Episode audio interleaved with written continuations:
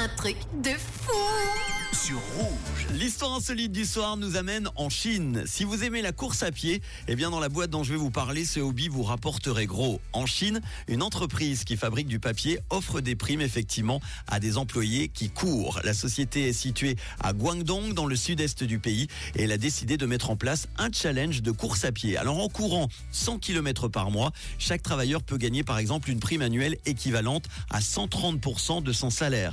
Je vous donne un exemple. Si par exemple vous avez un salaire moyen de 5000 francs, ça vous fait quand même une prime de 6500 francs pour courir à la fin de l'année. Un troisième mois sera versé à ceux qui parcourent 50 km par mois et ceux qui courent 30 km par mois recevront une prime équivalente à 30% de leur salaire mensuel. Alors pour 5000 francs toujours, ça fait une prime de 1500 francs. La boîte propose aussi un petit cadeau aux employés qui parviennent à tenir la cadence pendant 6 mois au moins, à savoir une paire de chaussures de running. Le dirigeant de la société l'UM Sportif explique que son entreprise ne peut perdurer que si ses employés sont en bonne santé.